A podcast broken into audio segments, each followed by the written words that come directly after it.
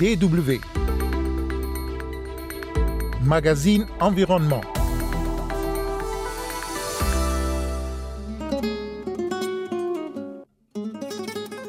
Nous reviendrons sur les principaux événements et annonces qui ont marqué les premiers jours à la COP26, la conférence des Nations Unies sur le climat qui se tient à Glasgow, en Écosse.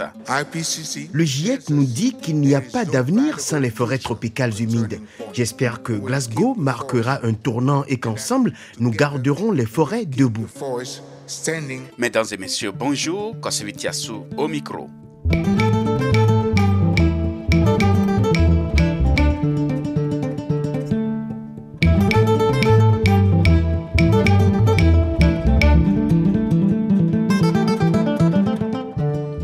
D'annonces et événements ont marqué les premiers jours de la COP26 à Glasgow en Écosse.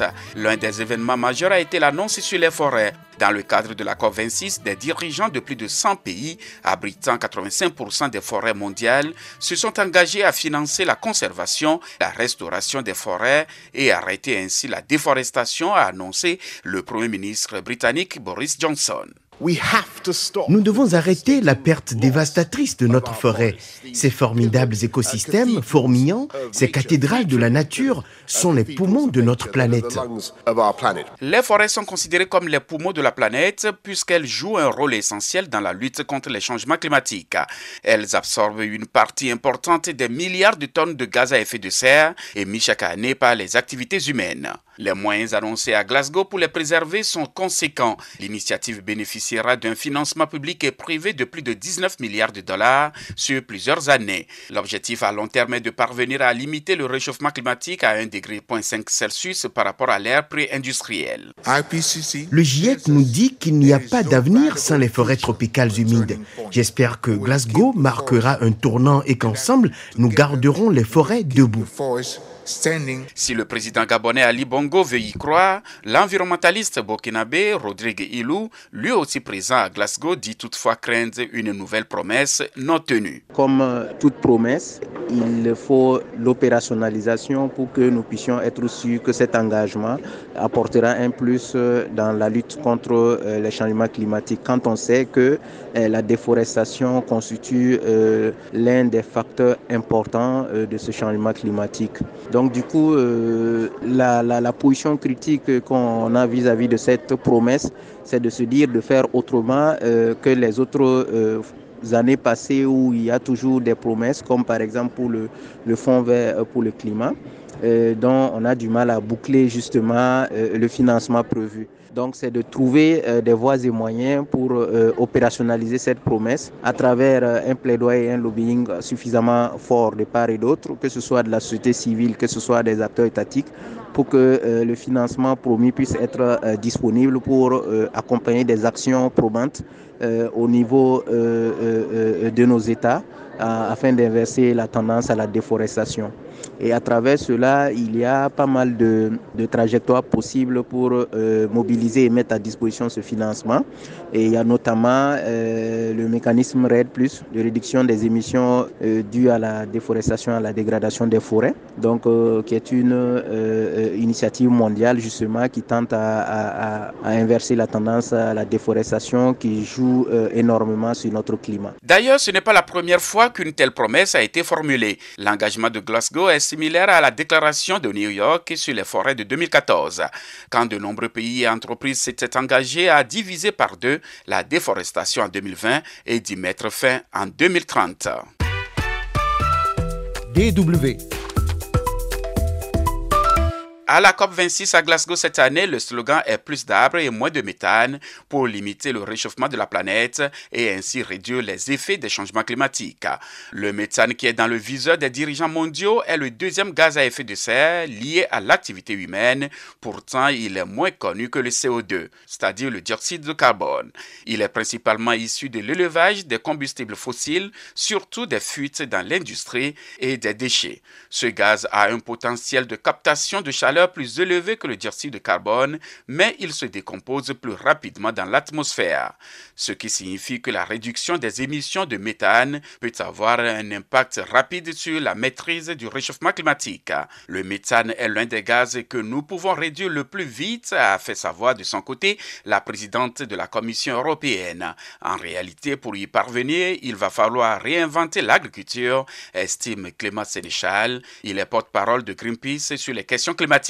Pour réduire les émissions de méthane, il faut s'attaquer à l'agriculture, qui est la première source d'émissions de ce gaz-là. Et ça veut dire quoi? Ça veut dire produire moins de viande, consommer moins de viande. Même si le méthane subsiste moins longtemps dans l'atmosphère, son effet de réchauffement est bien supérieur à celui du CO2 jusqu'à plus de 80 fois. Il serait même responsable d'environ 30% du réchauffement de la planète depuis la révolution industrielle d'après les scientifiques. En Afrique, les plus grands pays émetteurs de méthane sont le Soudan, le Nigeria ou encore la RDC. Mais pas seulement. Le méthane fait aussi des États comme le Niger, le Tchad, le Kenya ou encore la Mauritanie même s'ils ne sont pas de grands pays industrialisés, des pollueurs puisque l'économie de ces pays repose en partie sur l'élevage. Au Nigeria, les fuites de méthane qui sont surtout causées par des infrastructures pétrolières ou gazières mal entretenues sont nombreuses et elles contribuent à l'accumulation dans l'air de ce gaz à effet de serre plus puissant que le CO2. DW Également à Glasgow, de nombreux jeunes ont manifesté pour inciter les gouvernements à agir plus vite et plus fort contre le réchauffement de la planète. Ils accusent les dirigeants politiques de faire des promesses creuses et certains de ces jeunes militants viennent d'Afrique.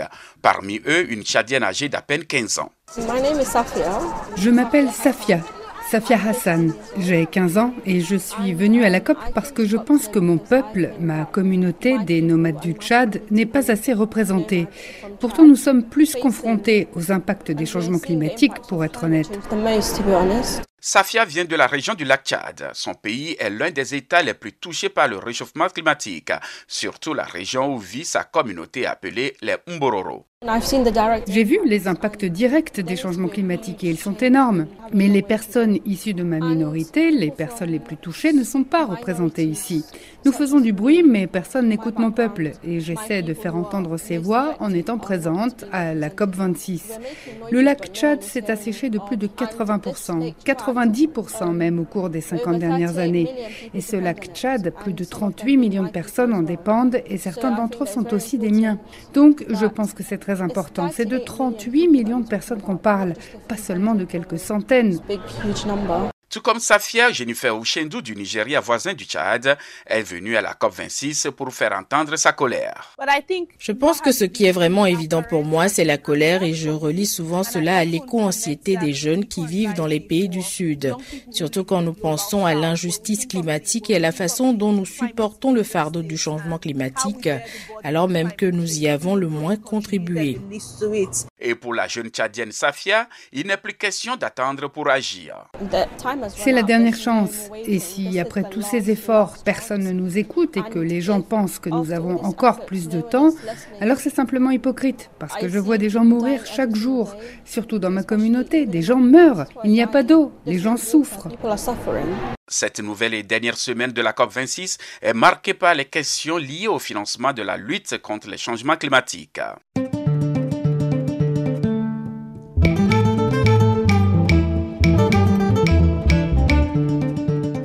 Cap à présent sur le Rwanda, le Rwanda où une jeune entrepreneur, Christelle Kiwizera, compte résoudre le problème de manque d'eau en installant des kiosques à eau dans son pays. La moitié de la population rwandaise n'a pas accès à de l'eau potable et est donc exposée aux maladies liées à l'eau. Le reportage de Temistok Hakizimana, présenté par Bob Barry.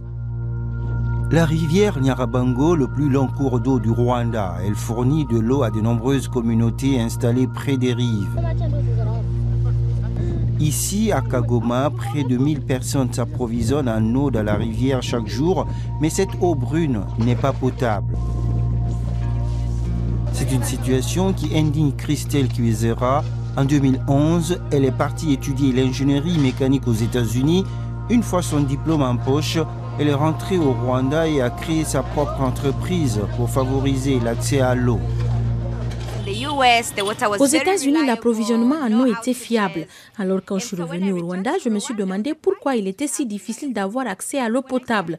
J'ai créé mon entreprise pour remédier à l'accès à l'eau et à l'accès à l'emploi. Je voulais créer des emplois pour les jeunes dans le secteur de l'eau. Pour approvisionner les habitants en eau, Christelle recrute des jeunes techniciens. Il faut acheminer l'eau des lacs environnants jusqu'au point de distribution. Christelle se réjouit de pouvoir offrir un emploi aux jeunes diplômés d'université. Depuis la création de son entreprise en 2014, elle a déjà reçu de nombreux prix. En plus d'un peu de notoriété, ces distinctions lui ont permis de faire grandir sa propre entreprise. Ces prix sont parfois accompagnés de financements qui ont été très utiles. Je suis heureuse que ma jeune entreprise dirigée par une femme soit reconnue de cette manière. Nous avons pu acheter des équipements informatiques, de bons ordinateurs pour tout le monde et une voiture. Nous avons construit un espace de stockage et de nombreux bureaux pour accueillir l'équipe.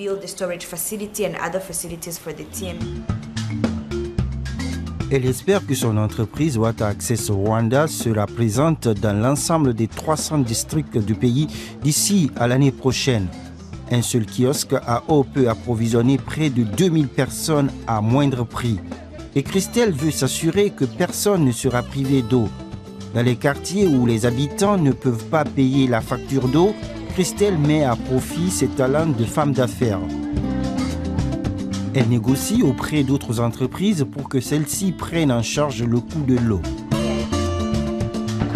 Claudette, 24 ans, est diplômée en gestion des entreprises, a rejoint l'équipe après 4 ans de chômage.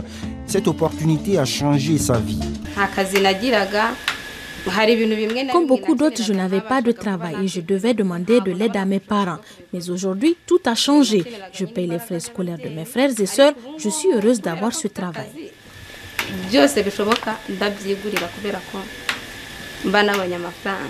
Le projet de Christelle a clairement un impact positif ici, mais la jeune chef d'entreprise pense déjà à exporter son idée au-delà des frontières rwandaises. Actuellement, il y a près de 450 millions de personnes en Afrique subsaharienne qui n'ont pas accès à l'eau potable. Je ne serai satisfaite que quand chacun d'entre eux aura accès à de l'eau potable directement chez eux. Le chemin à parcourir reste long, mais Christelle Cuisera envisage l'avenir avec optimisme. C'est sur ce reportage que prend fin le magazine de cette semaine.